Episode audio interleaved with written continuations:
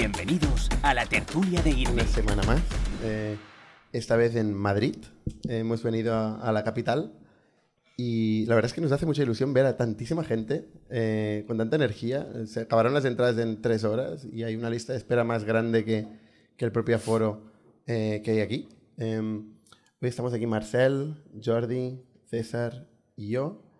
Eh, y- y os preguntaréis, oye, esta semana que está pasando todo en Barcelona por el Mobile World Congress, Four Years From Now, ¿qué hacemos aquí?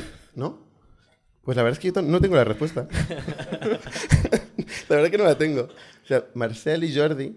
estaban- Marcel, Marcel. Marcel. Yo ayer me cagué en todo, estaba cansadísimo y digo, mañana abre a Madrid, lo que faltaba. Yo fresco tampoco estaba ayer, ¿eh? Ya, ya, pero es tu culpa. Es mi culpa, es mi culpa. ¿Por qué estamos aquí, Marcel? Eh, porque teníamos reuniones muy importantes en Madrid eh, con partners, eh, que como sabéis en Factorial son muy importantes. Y, y llevamos mucho- lo que es verdad es que llevamos mucho tiempo queriendo venir a Madrid y hablando. Es verdad. Y no somos los mejores organizando con mucho tiempo, ¿no? Entonces, También es verdad. Y yo vi la oportunidad de, oye, ya que este día hemos de venir a Madrid. la última vez lo intentamos hacer en la misma semana y fue un poco justo. Y esta vez con, con una semana y medio lo hemos podido montar. Entonces veníamos a Madrid y dijimos, venga, va, pues ya que Jordi y yo venimos, ¿os cuadra esta fecha? César dijo que sí. A Bernat te perseguimos durante un día y medio. Dijiste que sí. Total. Luego te arrepentiste. Un poco. Pues que además en el Mobile World Congress hemos tenido cada día eh, alguna historia, Charlas, ¿no? eventos, Sobre todo tú, Jordi, ¿no? mortal, es mortal, sí. Sí, sí, pero bueno. Oye, expliquemos un poco qué es el Mobile World Congress. Eh, que igual aquí en Madrid no, no, no- la Vamos gente a no decir- va. No lo ¿cuántas ve. veces Es que vamos nosotros a lo decir- vivimos muy intensamente. Se para Madrid- literalmente Madrid- la calle. Madrid con T. Vamos a decirlo 800 veces. ¿Cómo se dice bien? Madrid. Venga, vamos a Madrid. Eh, ¿Cuál era la pregunta? Four Years From Now. Four Years From Now. Vale, esta semana ha sido en Barcelona el Mobile World Congress, ¿no? que es una conferencia sobre todo de telecomunicaciones y tecnología muy enterprise, ¿no? Muchas empresas americanas mucho y- traje. y, asiáticas, ¿no? Estas furgonetas negras que invaden la ciudad, que van arriba y abajo, que no sabes qué, qué hay ahí dentro. y, y hay un pequeño, bueno, no tan pequeño, pero hay un subevento pequeño comparado con el mobile que se llama Four Years From Now, que es el evento Startups y Venture Capital eh, que organiza el, el propio eh, Mobile World Congress desde hace 10 años. De hecho, este año se han, se han celebrado los 10 años del, del For Years From Now y nosotros hemos participado este año un poquito más desde la perspectiva de empresa que ha crecido un poco más ya y ecosistema que, que ya empieza a tener un poco de nombre en Barcelona compartiendo nuestras experiencias. Porque yo me acuerdo hace 5 años que Factorial participó. eh, ¿Tú llegaste a venir, César, a From Now? Yo no llegué, no llegué. Yo ¿te diseñé el, el banner ese que llevábamos. Exacto. Sí. Fuimos eh, cuando estábamos arrancando, eh, llevamos un par de años, pero casi no teníamos clientes, ¿no? Empezamos realmente a, a- a comercializar Factorial y tuvimos mucha visibilidad porque fuimos finalistas de los premios de Four Years From Now y nos fue muy bien para empezar a darnos a conocer un poquito y para conocer a inversores, ¿no? Que nos hicieron un poco de caso. Y ahora hemos ido un poco más a compartir las experiencias que hemos ido ganando estos últimos años a medida que hemos ido creciendo y la verdad es que está chulo cerrar el círculo un poco. Se hemos pasado de que no teníamos entrada, que no podíamos, que nos colábamos entre las plantas ahí casi, a, a que casi. la gente nos dice, hostia, podéis participar en casi todos los paneles o muchos Sí. paneles, ¿no? Sí. Al final hemos tenido que decir que no a alguno. Algo- sí. yo, yo particularmente, lo siento, Marcel. Eh, pero, pero bueno, eh, es interesante. A mí lo que me pasa en estos paneles es que, ostras, no, no da tiempo, no tienes la oportunidad de profundizar lo más mínimo. Sí, son muy cortos, ¿no? Son Yo- yo cortos, las charlas que ves la- el 15 crono minutos. ahí muy rápido y tal. Bueno, no sé. No, no sé tu, tu experiencia. ¿Tú, tú has hecho más, ¿no, Jordi? ¿Te has hecho alguna charla relevante, interesante? Eh, bueno, no voy a juzgarlas yo, ¿no? No sé si las van a colgar, pero bueno. eh, yo hice eh, una charla que me la corré un poco más, que, que ahí intenté explicar varios aprendizajes de Factorial sobre el momento de, de por qué, cuándo y cómo escalar una compañía. Y yo creo que ahí pues hay algún aprendizaje de Factorial que puede ser útil para alguno. Si, si la cuelgan, pues eh, ya me diréis qué os parece. Y, y luego sí que es cierto que en estos paneles donde hay varias gente, yo siempre me quedo con muchas ganas porque te hacen una pregunta, empiezas a desarrollarla y ya han saltado al siguiente. Sí. Y luego hay este formato que a mí me revienta, que el de una pregunta, venga, ahora tú, ahora tú. Sí, eso es muy aburrido. Esto es aburridísimo, es soporífero. Y, y la verdad es que quieren meter a mucho speaker en muy poco tiempo y, y abusan demasiado de la mesa redonda. A mí no me gusta ese formato. A mí me gusta más keynote, de gente que se lo prepare, con mucho contenido, con energía y, y más largas. Porque entonces vas a una, te impacta y te vas a casa y te llevas algo. Vas a ver tres paneles y no te acuerdas de nada de lo que has visto. ¿Había mucho público en tus charlas? Sí. Ok. sí. Pues yo- En el keynote que hice, eh, el, el main stage, que es el Banco Sabadell, creo que se llama, estaba bastante lleno, la verdad. Porque a mí lo que me pasó es que me había puesto algunas charlas en el calendario porque me, me apetecía verlas, pero es que al final no, no te da tiempo, porque entre hablar con una persona, hablar con la otra, reunir con un VC y tal, o sea, es, es imposible. Yo me di cuenta al final del día, hostia, pero si no he ido a ninguna charla. Ya. Bueno, es que tú no ibas ahí para ver charlas, ¿no? No, si quieres ver una charla, la miras en YouTube. Sí, Esto me pasa a mí en todas las conferencias. La gente que quiero escuchar, casi todo eh, lo, han, lo han hablado ya en, en YouTube, vas ahí a, a verte con gente. En realidad lo digo como excusa por no haber ido a la tuya. ya que te pillé, de hecho, porque te vi justo después. Yo, yo vi muchos fondos hablando de exit, de liquidación. Se habla mucho de, de cómo, cómo los founders eh, pueden orientarse al exit. Eh, y una cosa que me molesta un poco, y de hecho lo, lo hablé en alguna charla, eh, nosotros, particularmente en INNIC, nos interesan las compañías que no tienen exit, que no buscan exit, que van a largo plazo, que co- crean compañías de 100 años, ¿no? Eh, y, y- y parece todavía que hay mucha gente enfocada a este oportunismo tan típico de aquí europeo y, y- y- igual también español, ¿no? Eh, mientras que los americanos crean conceptos que, que tienen que cambiar el mundo y tienen toda la vida para hacerlo, nosotros muchas veces estamos muy enfocados a- al oportunismo, al exit, no voy a montar eso y luego se lo voy a vender al otro. Yo creo que esto ha cambiado. También vi que muchos fondos se están reinventando. Eh, están generando vehículos de private equity, pues, por ejemplo, es el caso de Kibo, eh, me estuvieron contando. ¿no? Están, están creando diferentes estructuras, adaptándose un poco al mercado, eh, a la realidad actual del mercado, ¿no? Eh, bueno, también, también es interesante, ¿no? Creo que hay que adaptarse a los cambios, no hay que estar ahí llorando, ¿no? No sé, también ah, hubo muchos site events, ¿no? Eh, que es una cosa que pasa mucho en nuestros, nuestros foros. Yo no fui a ninguno, excepto el que hubo en ITNIC, obviamente. Eh, pero vosotros sí que habéis ido, ¿no? ¿Qué, qué se hace ahí en estos, en estos eventos? O sea, al final es una oportunidad de hacer networking como podéis hacer en el mobile, sí que em, con gente seguramente más relevante para ti o puede ser un poquito más exclusivo, ¿no? Pero realmente en esos ITV suele ser donde sueles coincidir con los VCs o con los emprendedores, si es el caso de startups. En el mobile también hay eventos más corporate y es lo mismo, ¿no? Es, la, gente con la que quieres hablar durante mucho tiempo. Porque sí es verdad que en el evento es muy difícil tener una conversación larga con alguien, a ser que tengas una reunión hecha en una sala. ¿Por qué? Porque hablas con una persona, te interrumpen, vuelves. Es, a menos para mí resulta imposible. Entonces, Site Events, eh, fuimos a varios que normalmente organizan diferentes fondos. Nosotros hicimos uno eh, y cada, día hay unos dos o tres, donde al final estás dos tres horas y puedes hablar un tiempo con quien te interese.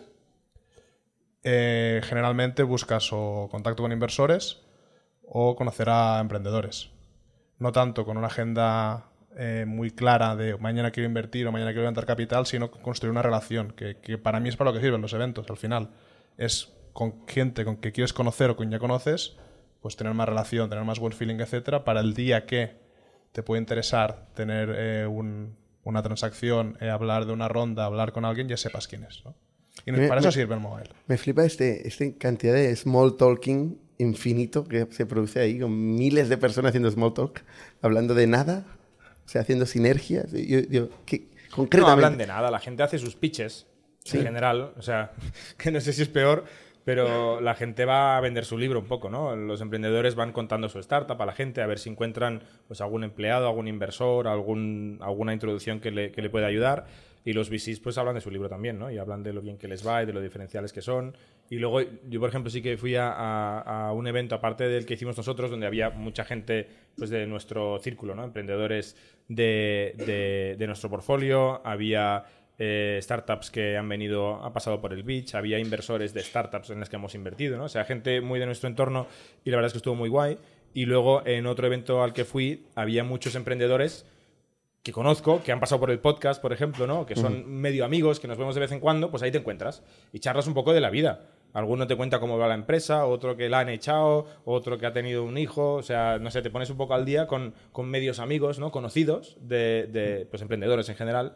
Y eso está bien, porque si no, no les ves, ¿no? Yo al menos no soy de los que va diciendo, "Ey, ¿cómo te va todo? Venga, vamos a quedar una cerveza, tal, porque no, no da la vida. Ya te los encuentras y te pones al día.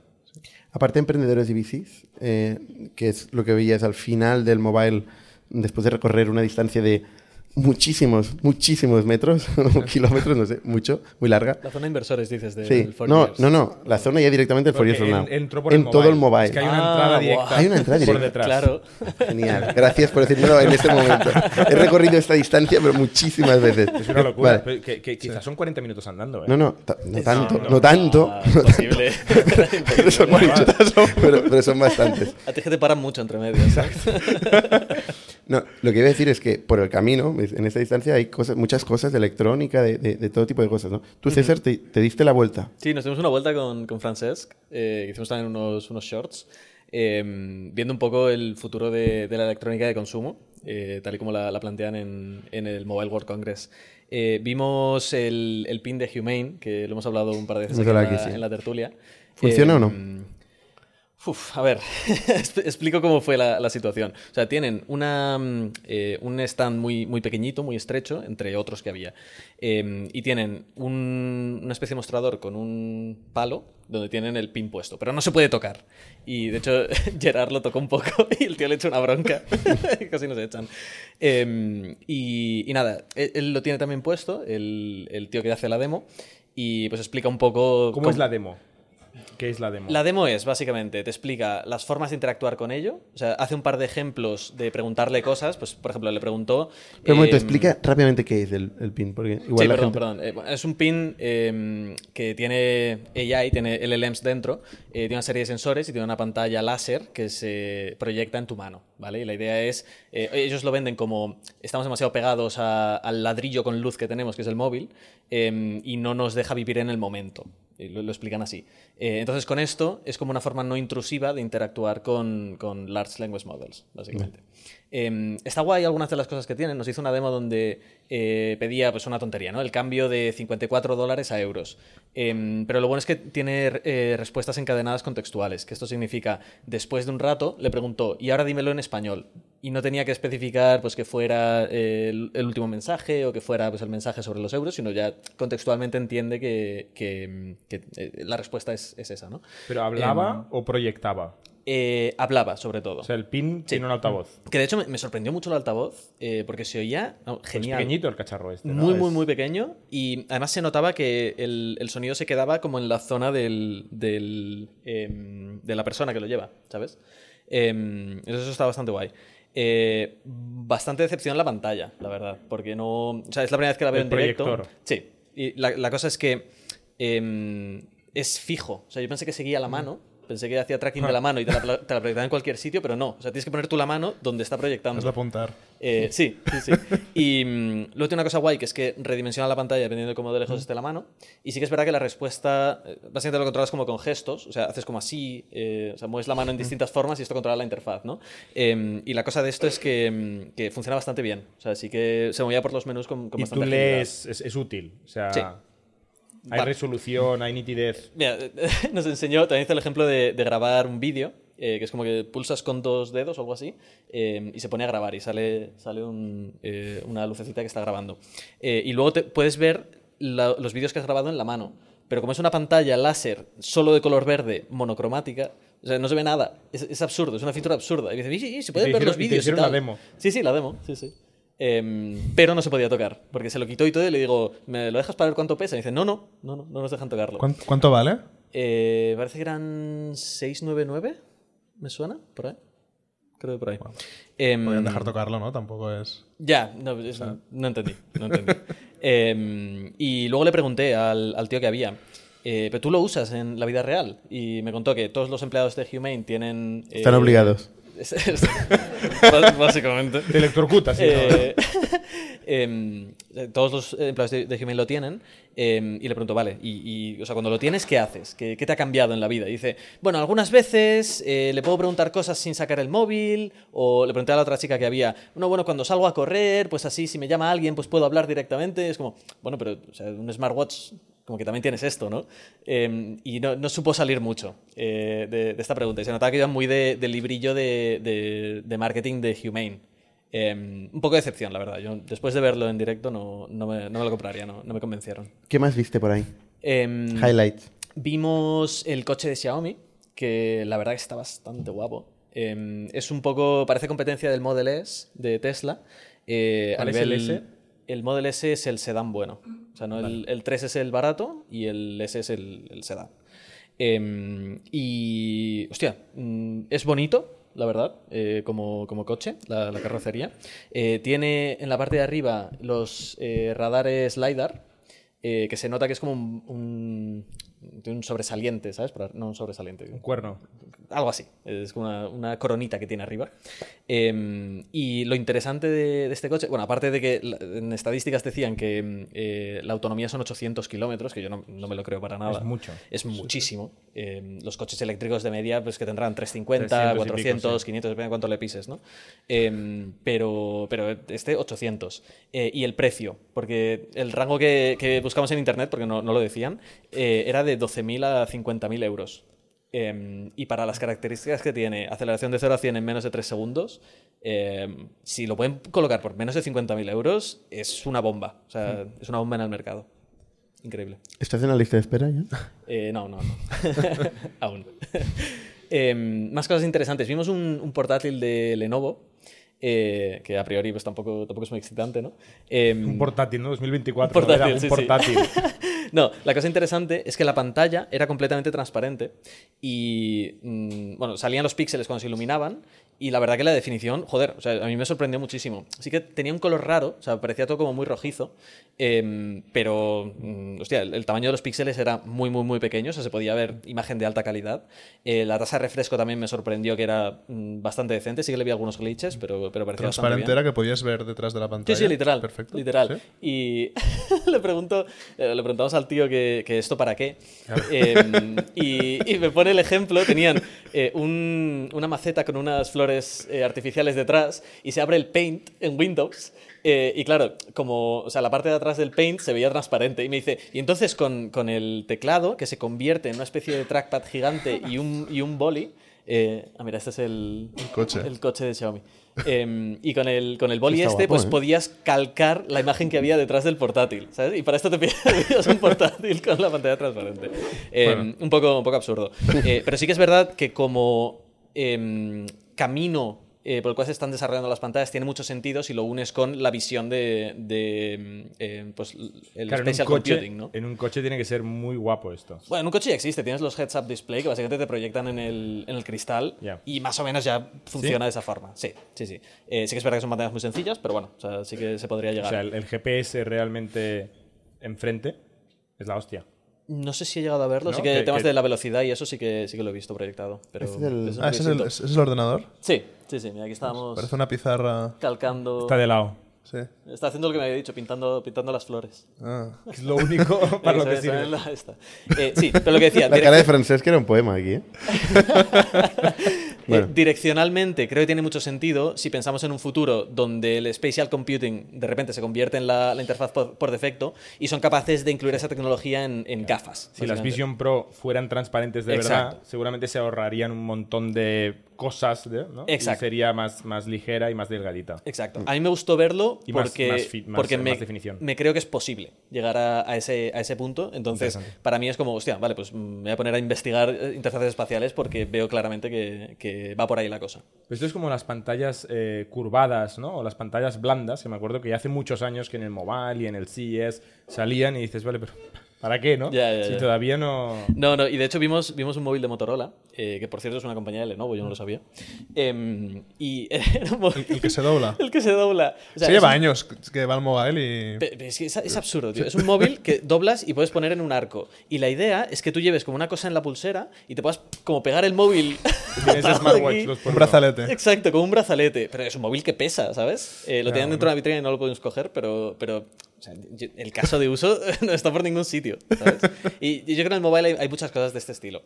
Eh, y ya, por último, el, último booth que vimos fue el de HP.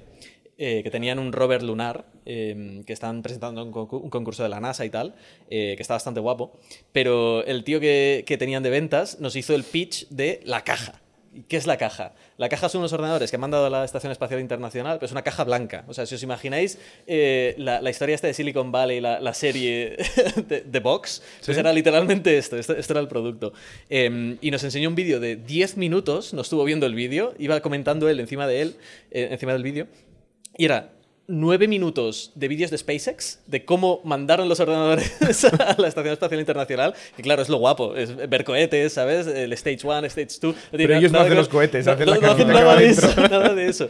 Eh, y luego, por último, en el último minuto, se ve al astronauta instalando la caja en la, en la Estación Espacial Internacional y ya está, y se corta el vídeo, ¿sabes? Y este es el vídeo promocional que tienen. Eh, pero bueno, muy, muy guay el, el Robert que, que tenían. Eh, y poco más, la verdad. Tampoco vimos mucho más interesante. Había como un dron helicóptero gigante eh, que no, no entendí muy bien. eh, porque era como un helicóptero, pero como más incómodo. y para transporte de personas. Eh, porque era como muy, muy, muy grande. Eh, supongo que siendo eléctrico tendría sentido. Y poco más, la verdad. Muy bien. Interesante. Hmm.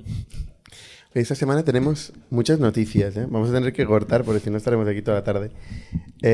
La IPO de Reddit. Tema de particular interés para Jordi. Sí, bueno, a mí, sabéis que soy un poco friki de, de cuando se publica información de compañías que normalmente son muy, son muy eh, opacas, ¿no?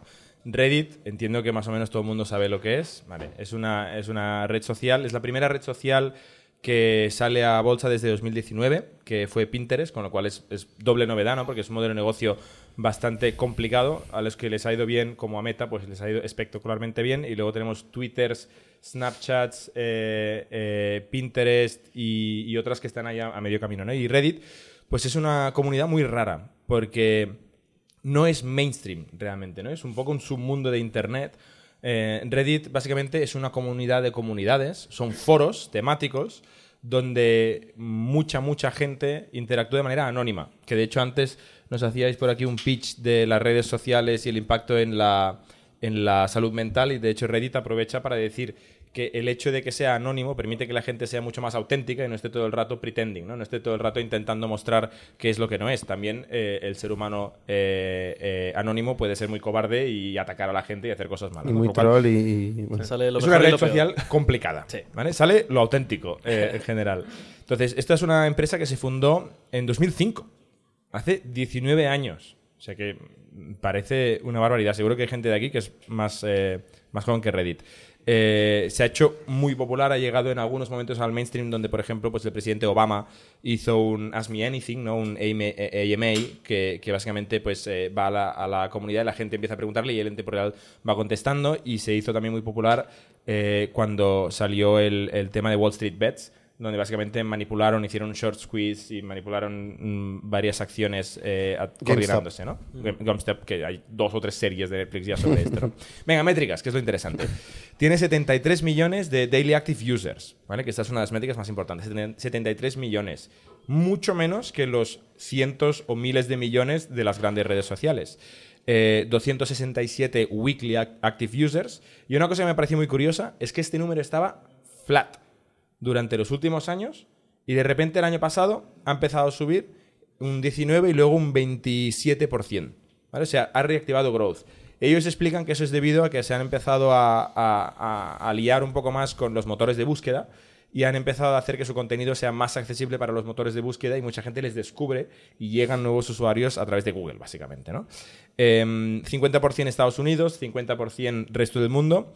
Como anécdota entre Estados Unidos y el resto del mundo, que esto en Facebook pasa lo mismo, ¿no? En Meta pasa lo mismo. Un usuario, un daily active user en Estados Unidos les genera 11 dólares al año, que es muy poco comparado con Meta. Eh, 3 dólares los de. Perdona, eh, eh, cuatro veces menos los del resto del mundo. O sea, Estados Unidos mm, genera mucha más rentabilidad que el resto del mundo. ¿Y sabes cuánto genera Meta? Pues dices que es muy poco comparado con Meta. ¿Cuánto genera Meta? Eran bastante más de 100 Un daily ¿Por active usuario? User, Sí. más de 100 al año. Al año. Todo esto es al año. Joder.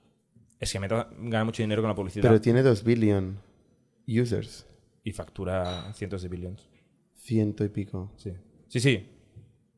O sea, por ahí. O sea, un orden de magnitud más, claramente. Eh, cuatro datos. Un, eh, un billón, o sea, mil millones de posts en la plataforma, 16 billion de comentarios. Es una de las 10 webs más visitadas del mundo, con eh, 100.000 comunidades, ¿vale? Eh, tiene tres líneas de negocio, la principal que es la publicidad, igual que, Meta. Eh, tiene grandes marcas que básicamente se posicionan ahí. Luego tiene un poco de commerce que está intentando meter transaccionalidad, igual que Instagram, eh, que no acaba de funcionar, ¿no? pero el Instagram Market para que la gente compre directamente, sobre todo en e-commerce, a través de los posts. Y el último mm, modelo de negocio que es interesante, que es licensing data que principalmente lo está licenciando a LLMs, ¿no? a Large Language Models. Se ha publicado que han hecho un acuerdo con Google, también mm, se comenta de que tiene un acuerdo con OpenAI y esto ahora ya significa el 10% de sus revenues. O sea, esta ¿y es una nueva línea de negocio. ¿Tiene que ver este spike de crecimiento? Os has dicho que iba muy flat, ¿no? Pues esto era usuarios. Y de golpe Lo que a era crecer. usuarios. Y esto es revenue. Ya, ya, ya, pero si, si he escuchado bien lo que has dicho es, eh, estaba flat, de golpe tuvo, pasó algo con el Google Search, ¿no? con, con el buscador, empezó a entrar tráfico y crecieron los usuarios. Y al mismo tiempo llegaron a un acuerdo donde vendían su información al dataset de Google concretamente. No sé. No, ¿Casualidad? simplemente subrayo. Casualidad. Sí, claro, yo no, o sea, no sé si es un hecho o no es un hecho, pero bueno, hay una. Hay una correlación, coincidencia- ¿no? Una coincidencia bastante, bastante Vale. curiosa, ¿no? Venga, ingresos de esta compañía: 804 millones de, dólares, creciendo un 20% año a año. O sea, crecen más eh, la facturación que los daily que, sí, que los usuarios. Eh, margen del 86%. O sea, realmente es software, es una compañía de internet, no, no, hay, no hay nada raro ahí. Me sorprendió, se gastan, recuerda el número, 800 de facturación. Se gastan 440 kilos en, en- en- en desarrollo. 400 millones, mucha pasta, ¿eh? Desarrolladores, diseñadores y tal. Eh, la empresa total son 2.000 personas y, o sea, que un porcentaje muy grande de la compañía, quizá la mitad de la compañía estarán en, en, en R+D. En ventas, solo 230 millones, que es un 29% de la facturación. Y luego en G&A, que es todo lo demás, 164, que me parece una burrada. O sea, eh, tiene una estructura de costes rara comparada con una empresa de software eh, más tradicional. Pero es que como no es una empresa de software, es una empresa de No es publicidad. una empresa de software. O sea, has dicho el margen del software, ¿no? Es el margen de la publicidad. ¿No?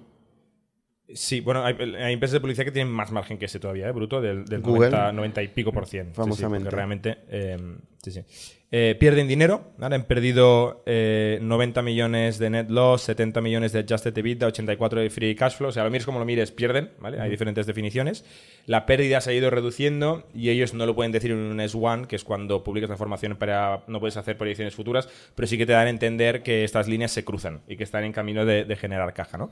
Y lo más interesante es que eh, hay este 10% que es nuevo, que de la nada se ha creado una línea de negocio de, de licenciar datos que ellos pues destacan mucho, ¿no? También hay, una cosa interesante sobre Reddit y es que creo que el modelo de publicidad eh, tiene diferencias con el de Facebook porque una gran parte del tráfico de, de Reddit, y esto lo, lo leía en Twitter esta semana, eh, es eh, contenido pornográfico. O sea, hay muchísimos subreddits eh, que son puro contenido pornográfico y claro, aquí no, eh, no- vas a poner publicidad, claramente. Entonces, eh, yo creo que quizás el revenue Bueno, hay- por hay usuario... Otro, otro mercado de publicidad hay. O sea, hay otros anunciantes, entiendo yo. Puede ser que sí, puede Porque ser que también sí. ganan dinero con publicidad. Eh, Igual es el más rentable, ¿eh? No lo sé, no lo sé, la verdad. No lo sé. Tampoco. Eh, pero siempre es raro, ¿no? Cuando tienes una empresa de media y también tienes contenido pornográfico, es como que las marcas cuando están cerca de la tuya mientras tú estás promocionando ese tipo de contenido suelen ir un poco en pies de plomo. Yo lo que no entiendo es cuál es la motivación, una empresa de palma pasta, que tiene tanto riesgo reputacional, que es todo base de comunidad. Evidentemente la gente se lo va a, pon- se lo va a tomar de mil maneras posibles. ¿Por qué sale a bolsa? porque lleva 20 años. Y las Bueno, empresas pero- eventualmente quieren generar liquidez. Ya, pero hay y- mil y- formas de salir generar a bolsa liquidez. es la mejor manera de ofrecer liquidez. Bueno, no lo sé. O sea, también ganando dinero, igual. Eventualmente. no, pero o liquidez es secundario. reemplazando el capital con otros fondos. Ya, hay mucho socio aquí, ¿eh? 20 años de historia. Ya, O sea, pero si típicamente no las hay empresas mercado salen a privado, bolsa- en este momento no hay mercado privado, ¿va a haber un mercado público con una empresa de palma pasta? En estos momentos, Lo seguiremos.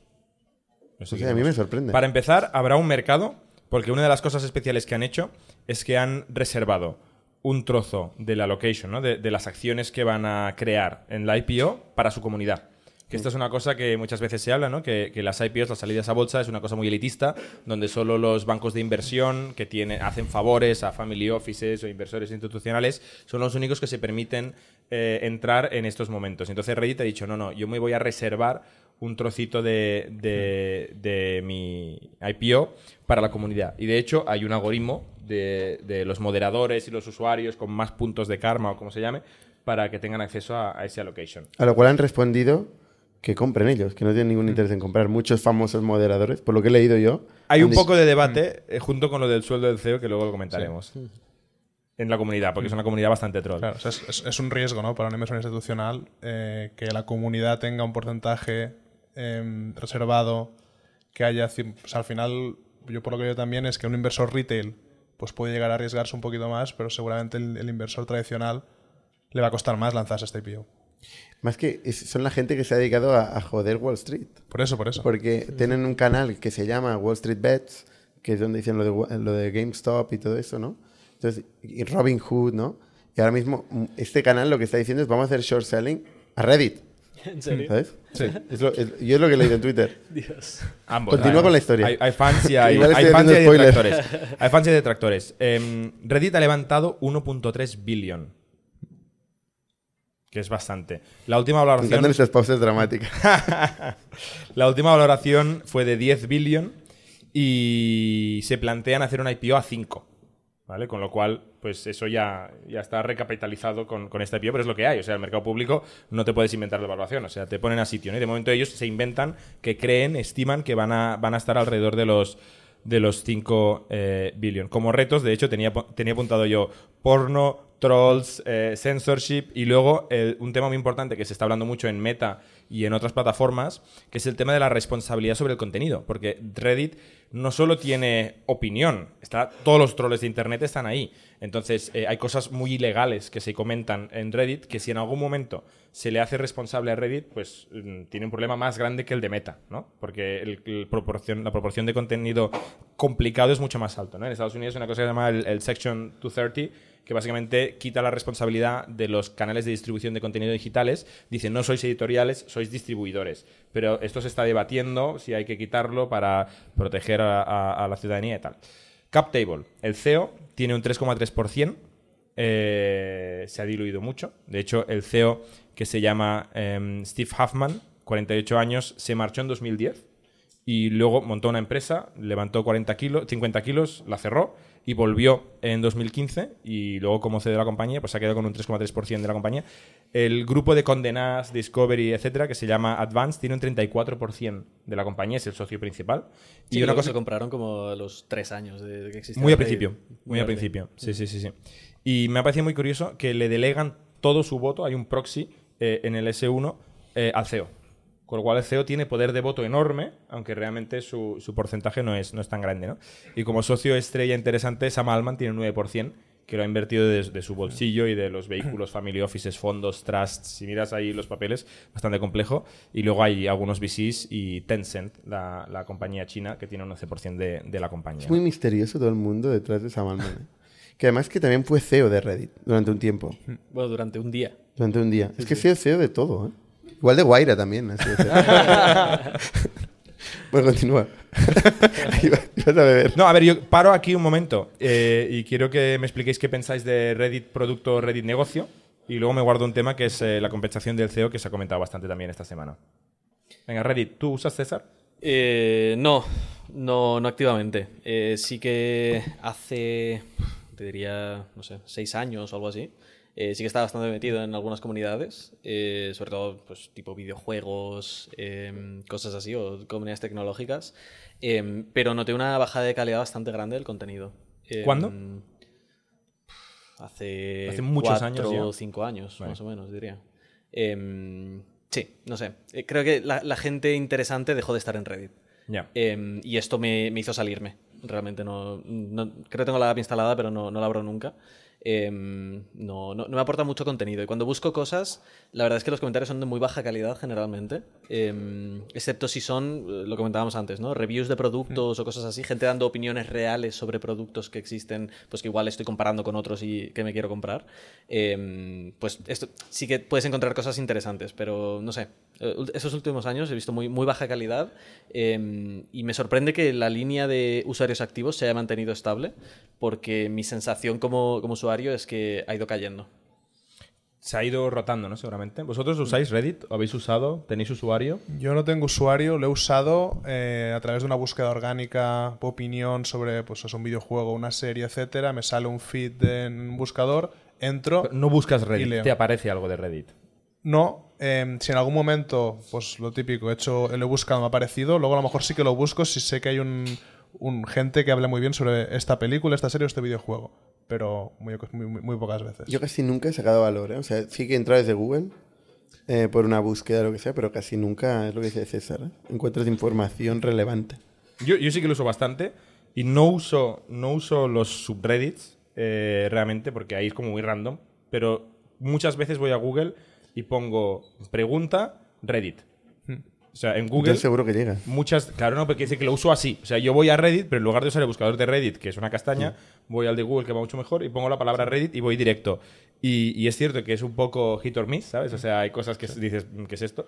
Y otras que dices, vale, eh, exacto. Pero antes estaba pensando y en las últimas dos semanas lo habré hecho cinco o seis veces. ¿no? Por ejemplo, la semana pasada en, en Nueva York decía, hostia, eh, estos barrios tal, eh, para alojarme, ¿cuál es mejor, este o el otro? ¿no? Y puse eh, New York, barrios, no sé qué, Reddit. Y para leer ahí como fra- barrio, frase, barrio, frase. Miré dos o tres, vi las cosas en común y dije, vale, ya me, me sirve. También es verdad que es bastante US-centric. O sea, se centra mucho. El contenido, la mayoría está, está pensado para. Inglés, inglés, Sí, mucho inglés. sí, sí. Yo para eso, por ejemplo, un sitio donde ir a alojarme, no sé si lo haría en, un- en una comunidad, sí que lo miraría, pero si son avatares, etcétera, no sé si incluso desconfiaría un poco. ¿Y dónde No lo sé. buscas? Imagínate esta pregunta, ¿no? Barrios de Nueva York, Sí, rápido. Pues casi haría un, o un Google Review un TripAdvisor. que es spam. Pero ves una cuenta de una persona que solamente es. ¿No? O sea, me fío un poco más. No Sí, sé. ¿eh? fíjate, de Google Review, yo, o sea, de las reviews de Google Maps, yo me fío O bastante. sea, si ves una persona con muchas Ya, reviews, pero no hay una puede ser un Google Maps de- por barrio, ¿no? no. ¿Sabes? O sea, este caso de uso, por ejemplo, si tú buscas eh, mejores barrios de Nueva York, es todo spam. De empresas de viajes que te cuelan ahí para ganarse el SEO. Yo no me fío porque, porque eso lo hace un Pues, tío, hashtag GPT o un para, becario. Para este caso de uso, el, eh, el tío que hace Nomad List, eh, Levels, Peter, Ah, Levels, Peter Levels. eh, tiene un- una web que se llama hoodmaps, me parece, punto .com. Hostia, Em, demasiado tarde. Que, que es como una, un mapa colaborativo donde la peña dibuja áreas y le pone un tag. eh, y la gente va votando pues si es correcto o no. Entonces ahí es donde encuentras eh, el vibe de los, Sí. de los barrios. Y luego ahora, em, claro, la búsqueda est- está, está empezando a cambiar, ¿no? Que es que es el acuerdo también con los LLMS que tiene. Y esto no sé si es para ellos un riesgo, o sea, no, no lo tengo claro. O sea, no sé si porque Bueno, la de momento gente. es el 10% de la facturación. Son 70 kilos más o menos que están cobrando Claro, de esto. Pero si los usuarios de Reddit se van a otras plataformas a buscar, o sea, a lo mejor facturan más cambiando el negocio. Pero ¿no? pierdes el contenido.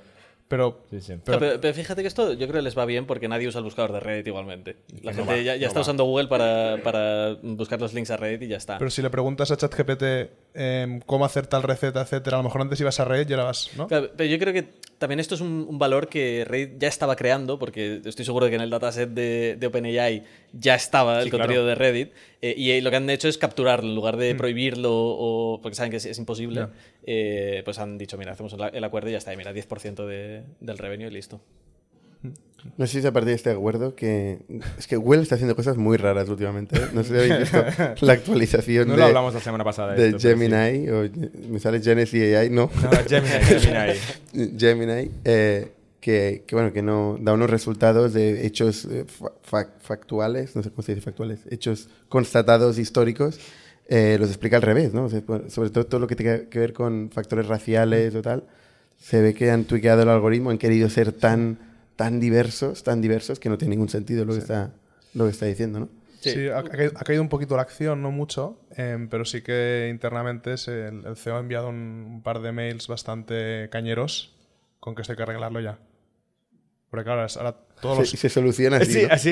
Ese es el trabajo del CEO, ¿no? Arréglese, El arréglese. el- Arréglese. El sponsorship, ¿no? Que se, le, Y- se le llama. Era, era cañero, pero políticamente correctísimo. Bueno, claro, ¿eh? porque- de hecho, Había pasado por el algoritmo. Steve Jobs eh, cagándose en todo porque, porque no han hecho bien el No. botón de tal. No, no, Eh, era en, muy polite. En la era de Steve Jobs, eh, 100 personas mm, ese mismo día se van a la calle, Total, seguramente, con total. una cagada tan grande. Sí, sí. Y de hecho, el, el mensaje en la calle, que es Twitter o X, eh, es decir, oye, eh, mm, Sundar. eh, en duda. ¿no? Espabila. O sea, no, sé- no, no, que hay gente Ah. que empieza a rumorear de si, de si tiene continuidad porque realmente están viendo que o sea, les está costando meterse, ¿no? Y hacen pasos y en estos pasos luego eh, truntolla, ¿cómo se dice truntolla? Eh, en ¿Tambalea? español, tambalea, ¿Tambalea? se tambalea. Sí, sí. Está complicado, ¿eh? la verdad, este producto. Yo lo intenté usar un poco y parece que lo hayan hecho de cachondeo. Parece, parece cómico. Total. Es que he visto algún ejemplo que le ponías un prompt para que te generara imágenes eh, y luego te contestaba como con el prompt que te había entendido y las imágenes eh, de estas, pues que tipo le, le preguntas cosas históricas eh, y te saca cosas que no, que no eran así. Eh, y en el prompt que te ponía después como respuesta, eh, siempre incluía la palabra inclusivo. O sea, si le pides una foto de los Founding Fathers de Estados Unidos, bla, bla, bla, eh, y en el prompt de debajo ponía, pero que sea inclusiva. Y entonces, claro, mm, Ya. la foto luego no tenía nada que ver con, con la vida real. Yo, yo- yo no sé cómo acabará el tema del LLM, porque la verdad es que todavía no hay grandes aplicaciones en producción. Y perdona que me vaya, luego iremos al, al sueldo del CEO de No, no, Reddit, si que no sé por qué ¿eh? a estar antes de decirlo. Pero, ostras, eh, Klarna dice esta semana, ¿no? Marcel decía antes eh, de empezar a grabar, comentabas, ¿no? Hostia, van a echar a 700 personas o No van, a sustituir, eso. van a sustituir. Tampoco han dicho eso. Pueden hacer el pueden- trabajo. Pueden sustituir, 700 personas. pueden sustituir Que- 700 que- personas Que coincide con el layoff que hicieron en 2022 Exacto, de sí. exactamente Casualmente. 700 personas casualmente. con el algoritmo de inteligencia artificial que responde a los clientes y hace un, un full service, ¿no? Pero cuando esto se ha probado, a veces, a veces, Sí. el algoritmo ha respondido cosas totalmente random que han puesto en problemas a las empresas, ¿no? Que lo han utilizado. Y la verdad es que no hay ningún ingeniero, nadie, que pueda decir que no va a pasar, ¿sabes? O sea, lo, lo hemos hablado en las tertulias del Explainable AI, ¿no? De, oye, no somos capaces de explicar lo que va a pasar con el AI, ¿no? Entonces, cuando esto se empieza a meter en producción y se empieza a res- las empresas, ya no las personas haciendo bromas en ChatGPT, no, las empresas empiezan a responder a sus clientes con un LLM detrás, igual nos damos cuenta que, que Google igual tenía un poco de razón eh, de ponerse tan paranoico con, con los filtros, aunque no soluciona nada. Les ha salido No soluciona nada. mal que bien. Sí. A ver, tú sabes que nosotros tenemos inteligencia artificial en producción, ¿no? Tenemos inteligencia artificial en producción. Ahora sí. Ojo, ojo, ojo. No, pero está más acotado. No, no, déjame acotarlo, ya lo has dicho. Déjame acotar.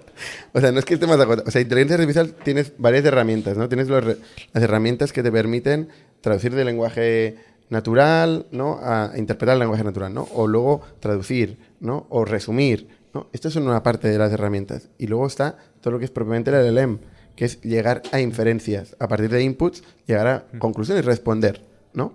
Eh, esta parte nosotros solo la utilizamos como tips adicionales, cosas que le pueden servir o no servir a la gente, que no, no, no, no es ninguna acción crítica. ¿vale? La parte de resúmenes, pintar en colores, en dashboards de colores, las respuestas de la gente, eso sí, eso sí, pero eso no, no es crítico. ¿no? Bueno, y hay que poner siempre el aviso de decir, oye, esta tecnología es experimental, ¿no? O sea, no, no hagas exactamente no sé si lo que hemos puesto. ¿eh? Sí, sí, sí que lo hemos Ah, puesto. vale. De hecho, sí que lo hemos puesto. Eh, por- no, porque realmente es decir, oye, aquí hay una herramienta, la intentamos usar, te mostramos cómo va, pero, o sea, usa tu cerebro también. ¿vale? Si la inteligencia artificial está bien, Use usted su cerebro, por favor. por favor.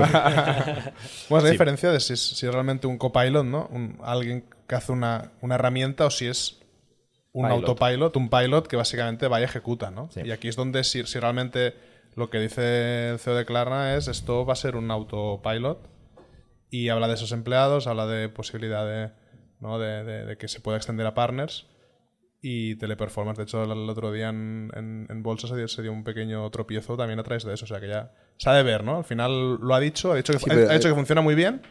No lo ha puesto en producción eh, todavía más allá de estos test que hacen más de copilot. Veremos, veremos qué hace. Correlaciones de gente diciendo cosas y tropiezo en, en bolsa para mí implica cero... O sea, no, no es la verdad. A largo plazo, a largo Puede plazo ser, sí. puede ser. Eh, veremos a, a- veremos lo que pasa, ¿no? Bueno, acaba de contar la historia de Reddit. ¿Os interesa... A la gente en Twitter le cuánto interesa hype, mucho. ¿no? No, ¿Cuánto- eh, eh, la ¿Qué compensación, será? ¿Cuánto será? la compensación de- del CEO de Reddit, porque se ha publicado ¿Cuánto los números grandes. Venga, ¿qué, qué cre- ¿Cuánto qué creéis que cobra el CEO de Reddit? Es que lo sé, ya lo he leído. Ah, tú ya lo sabes. No, pero no lo sabes, seguro que no lo sabes. Has leído el número. He leído el Es número. complicadísimo de ¿Lo entender digo? eso. Sí, di, di, di. 200 millones. Vale, pero ¿cuándo y, y en qué? Y Esto ya cómo? no me, no me inter- no me Claro. interesado tanto. Ya, pues Como no cobra. Claro, a mí sí me interesa. Bueno, entre, entre stocks, entre warrants, ¿no? No, no será cash, eh, entiendo. No. O sea, eh, porque hablábamos el otro día de, de Elon Musk, ¿no? Que cobró Cierto. una locura y dices, ya, pues que ha, hecho- ha creado muchísimo valor, ¿no? Se ha llevado un pellicito de esto, ¿no? Pues aquí hay un, hay un mecanismo similar, en realidad, ¿no? Ahora es cierto que se le ha hecho un grant, ¿no? Se le ha hecho un, un award de stock options, eh, de, de stock y de options, ¿no? En inglés se llaman RSUs y, y stock options, que son 192 millones de dólares, que es, que es una locura, ¿no? Pero luego se explica un poquito qué significa esto. Bueno, él cobra, pues si lo queréis saber, eh, 500 eh, cash, 550 de fijo, 700 de variable, que tampoco está mal. Ya por, por ser una startup y tal, hay muchos CEOs que cobran menos que esto. Eh, Tú no. ¿Eh? Ah, es broma. Ya me gustaría. Es broma, es broma. ya me gustaría. Eh, entonces, le han dado un grant que no os voy a explicar toda la función porque es complicado, pero os, os- os explico el cuándo esto tiene algún valor, ¿no? Básicamente, tiene un grant a 5 años. Entonces, en 5 años, si Reddit se queda al valor que está, eh, cobrará 75 kilos. O sea, 15 al año. Está bastante bien. O sea, ahí ya se planta muy arriba en compensación de CEO de compañía cotizada, ¿no? ¿Eso, implica que sea pública la compañía? Sí. Es que, bueno, O sea, es un S1, están haciendo un filing para salir a O sea, bolsa. es la compensación. ¿No si- es la- pero es la compensación si salen a bolsa. Si no salen a bolsa, todo esto. Si no sale en la bolsa, todo esto no aplica. Vale. Correcto. Es, es un requisito. es que Pero aparte que dices, pero o sea, si generas como CEO cero valor al accionista, me llevo 75 millones de euros. 15 al año. Qué buen deal, ¿no? 15 al año más uno en cash. Vale. ¿Vale? O sea que ya tal. Si dobla Reddit, eh, se lleva 225 kilos en 5 años, 45 al año, que no está mal.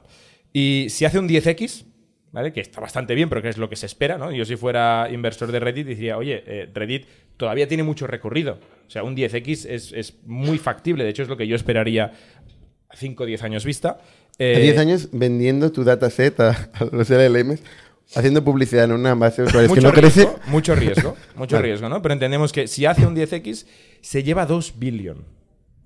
400 al año. Que no está mal.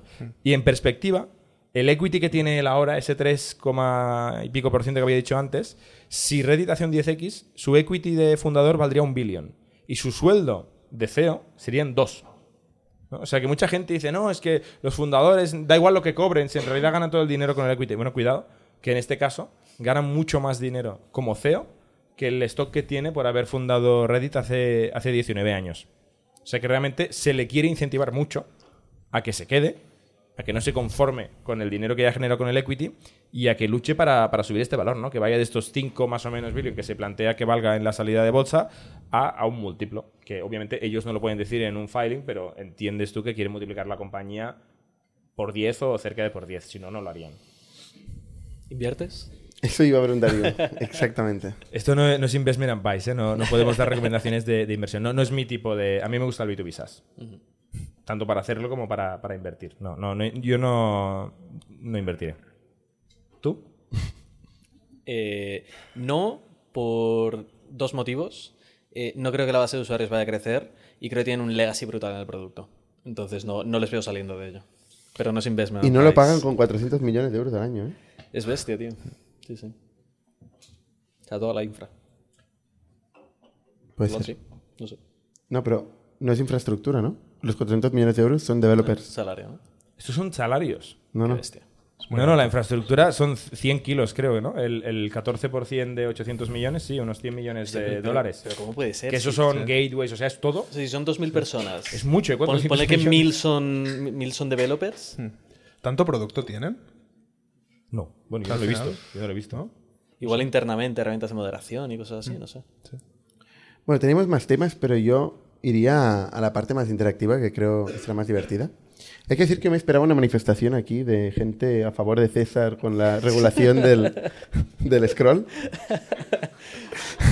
hay No mucha, gente, mal hay no mucha gente que, que ha mandado muchos comentarios al respecto de eso. ¿eh? Bueno, la gente ha entendido que yo soy un libertario y que no ganan regulación, nada tal. Y, y no, ¿no? ¿Vale? Bueno, y yo socialista. Y, y- y todo aquí, oh, todo regulado, ¿no?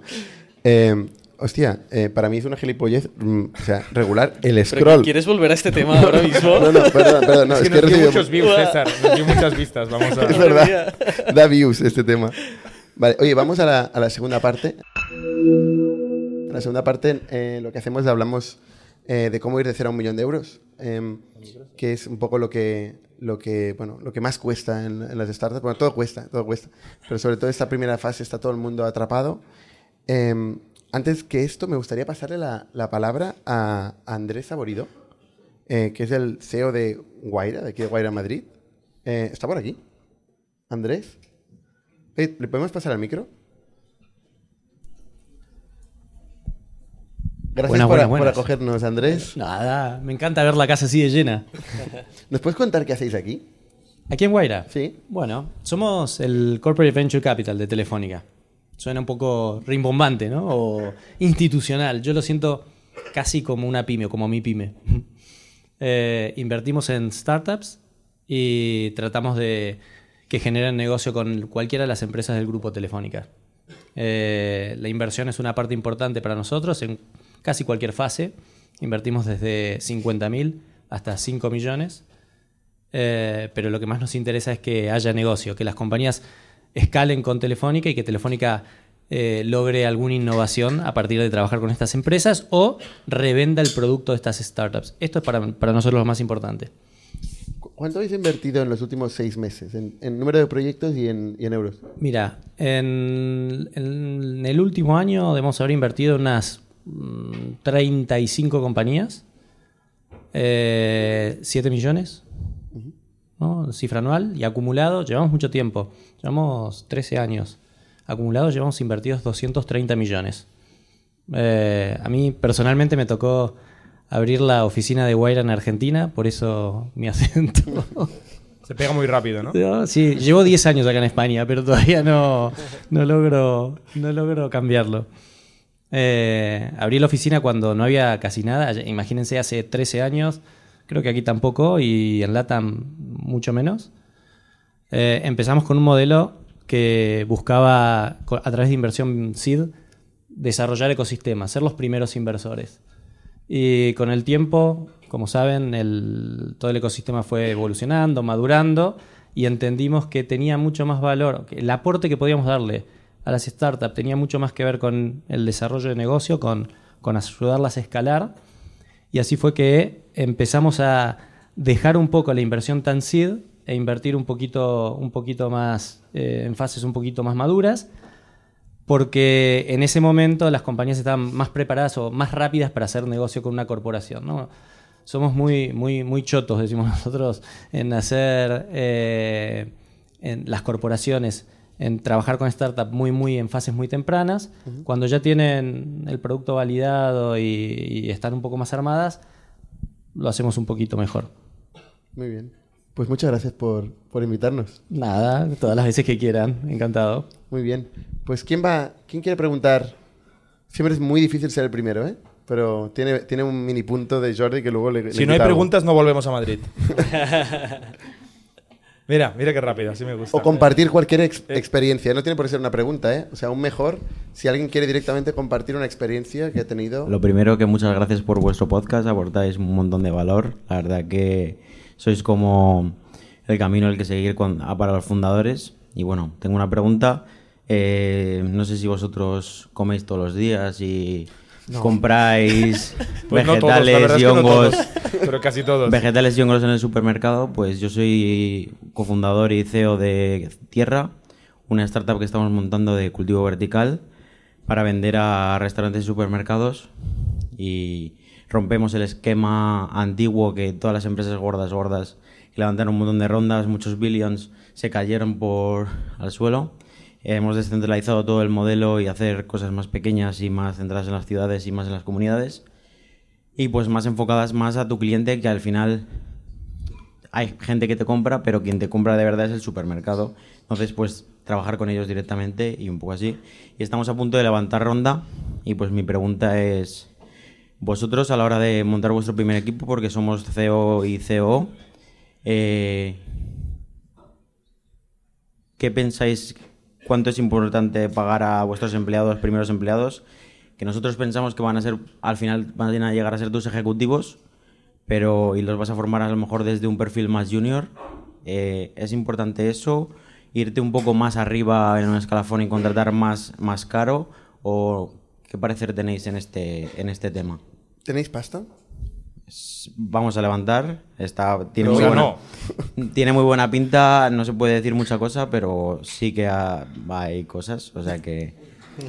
Bueno, bueno, que este es un punto clave. Porque si no tienes pasta, pues poco puedes pagar. Claro. Pu- Puedes pagar con futuro, con ilusión, con equity, con cosas, cosas Sí. que se te ocurran. Pero cuando ya hay pasta, pues entonces eh, el mercado es lo que es lo que acaba determinando el valor ¿no? de, de la gente. El a ver, los primeros empleados em, tienen un factor muy eh, emo- emocional con el proyecto. O sea, tiene que ser gente que realmente eh, cree mucho en lo que le estás contando, en lo que va a pasar. ¿no? Le tiene que apetecer muchísimo, muchísimo la misión del proyecto. Entonces, como tiene tanto factor eh, el proyecto y la visión en sí, lo tiene mucho menos la parte económica. Esa ha sido la- mi experiencia tanto en, en mis negocios como en negocios de terceros donde hemos invertido. El primer empleado es casi una figura, o primeros empleados, son casi unas figuras eh, místicas, ¿eh? porque son clave en las compañías, eh, añaden muchísimo valor. Em, y bueno, y luego tiene un upside, porque si esto funciona bien, pues normalmente tienen equity, ¿no? O, o, pues se les reconoce de alguna manera u otra, ¿no? También crecen más en la compañía, ¿no? Em, pueden elegir, tienen más caminos donde elegir, ¿no? Y si no va bien, pues se comen el marrón, pero no tanto como los founders que metido pasta o los inversores, ¿no? Entonces es un buen sitio donde, donde emprender sin tener el riesgo, ¿no? Es, la figura del primer empleado. Y por eso se puede traer mucho talento igual sin la capacidad económica. Pero bueno, claro que te determina el dinero que tienes en la, en la caja, ¿no? Si tú anuncias una ronda de 10 millones de euros y luego le dices a un empleado que no lo puedes pagar, pues te va a decir, hombre. Nuestro problema es que casi todo el dinero se va a CAPEX. Entonces, pues. Pues entonces no tienes pasta. No hay tanta principio. pasta Volvemos para poder contratar perfiles Vale. más senior, entonces, pues. No sé si tenéis algo a añadir. Em, bueno, yo sí que creo que formar una cultura fuerte em, es más fácil con gente más... em, con menos experiencia, quizás te diría, porque es gente que, que quizás viene con más hambre, eh, es gente que está más abierta a pues, ir por un sitio o ir por otro, em, y es gente que, que, al menos en, en mi experiencia, tampoco he estado en ninguna startup donde, donde la gente empiece siendo súper senior. Bueno, aparte Pero en el de- podcast ha habido muchas. Sí, sí, sí. Em, y sí que creo que formar, si lo que quieres es formar una cultura muy fuerte, de gente que empuje mucho eh, y además no tienes mucha pasta, em, lo más fácil es pillar gente con muchísima hambre, muchísima curiosidad em, y, y formar esa piña, ¿no? Eh, además esto, pues, bueno, Factorial es un, es un caso clarísimo donde, donde pasó esto eh, y es gente que pues, eventualmente acabó creciendo en la compañía, acabó fundando otras, etcétera, etcétera. Entonces es como yo creo que es más fácil montar una cultura más fuerte con gente con menos experiencia, diría. Y no solo eso, o sea, 100% de acuerdo, ¿eh? pero también eh, que, que claramente no están ahí por el salario. Con lo cual están por otra cosa, que es muy importante.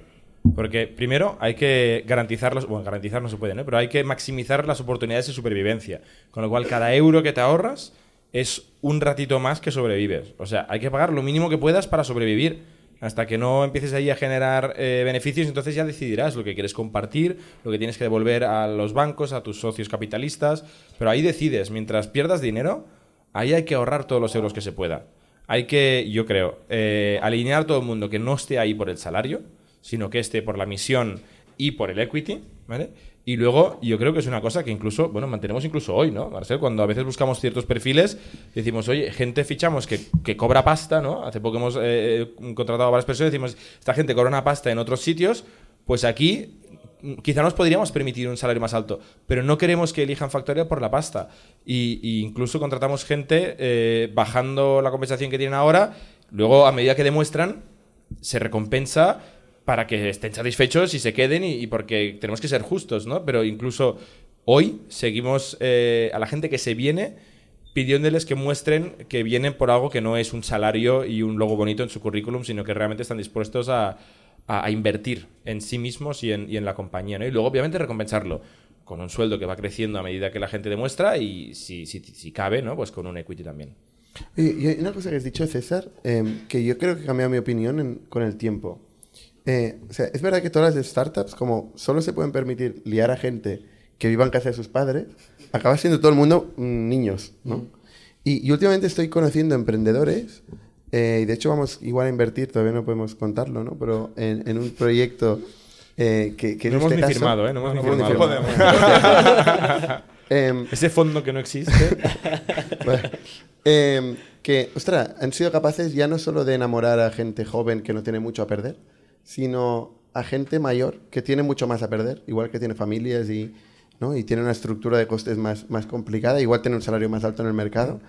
Eh, y, y para mí eso tiene un valor increíble. O sea, si tú eres capaz de, de- de convencer a alguien que tiene experiencia, que, que está en el sector y tal, y que se sume a tu proyecto, y no sé desde luego por el dinero porque no lo tiene, eh, ostras, para mí dice mucho de ti.